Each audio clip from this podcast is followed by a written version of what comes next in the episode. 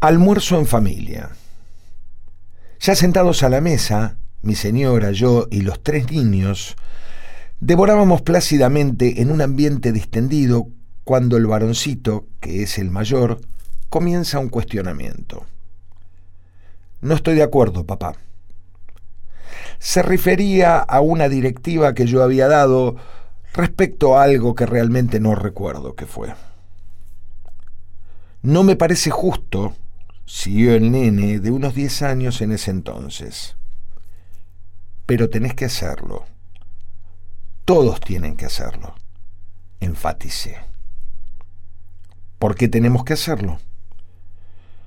Porque lo digo yo. Le expliqué con una inigualable claridad didáctica. ¿Por qué tenemos que hacer lo que vos decís? Siempre fue un chico insistente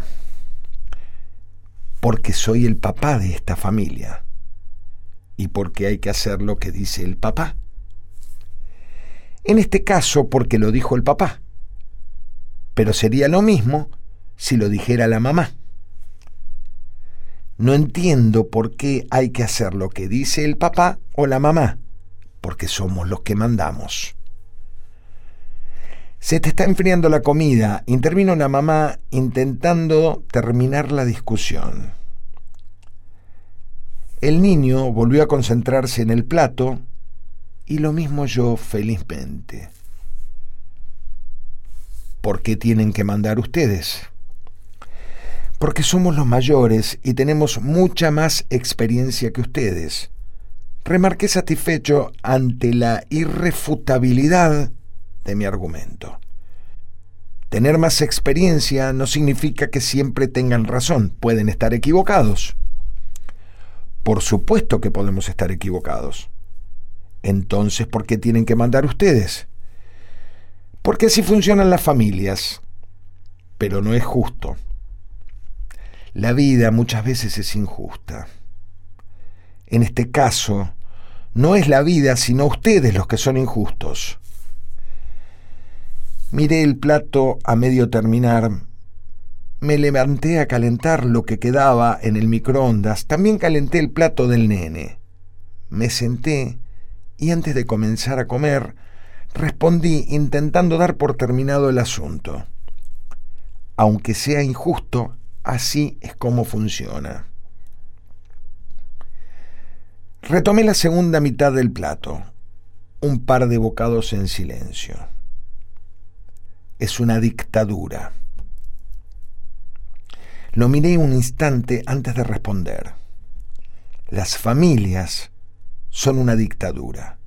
Unos mandan, la mamá, el papá. Otros obedecen, los hijos. ¿Por qué las familias no pueden ser democráticas?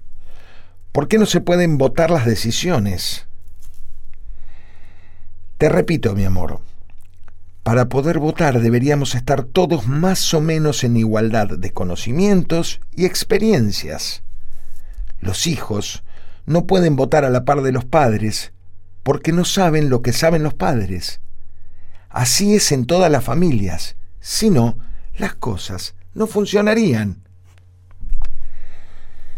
Si todas las familias son dictaduras y ninguna familia es democracia, ¿Cómo podés saber si la democracia funciona o no en las familias?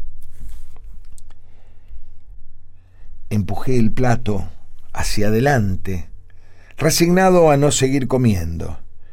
Miré a mi señora que estaba sirviéndole otra porción a la más chiquita y me devolvió la mirada como para que yo entienda que ella estaba atendiendo a las nenas que yo resuelva con el nene si seguimos en dictadura, en democracia o en lo que se nos ocurriese. Entiendo que muchas veces no es fácil mantener la calma. A mí no me resulta fácil en general. Pero por algún motivo sobrevoló mi mente una idea que me pareció de lo más divertida. Muy bien. ¿Vos querés democracia? Tengamos democracia. ¿Todos quieren democracia? Allá vamos. Los siguientes cinco minutos nos dedicamos mi hijo de 10 años aproximadamente y yo a exponer los argumentos de cada uno en defensa de su posición en el conflicto suscitado, para luego pasar sin más trámite a la votación que definiría el comienzo de la democracia en nuestra familia.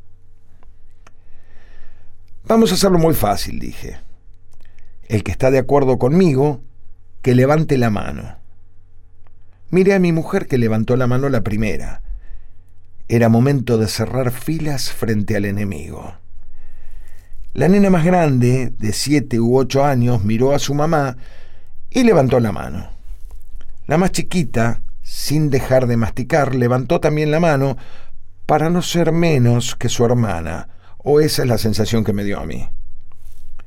Con la sonrisa dibujada en los labios ante la victoria de mi posición, desplacé la mirada hacia mi hijo para encontrármelo, con la mano bien levantada y una sonrisa reluciente en su rostro, votando por mi posición, votando en contra de la suya propia. Me lo quedé mirando un rato, pero sin decir una palabra y siguiendo el procedimiento democrático familiar, pasé al recuento de votos. Mi victoria fue abrumadora, pero no unánime. Yo voté en contra mía. No iba a ser menos que el nene.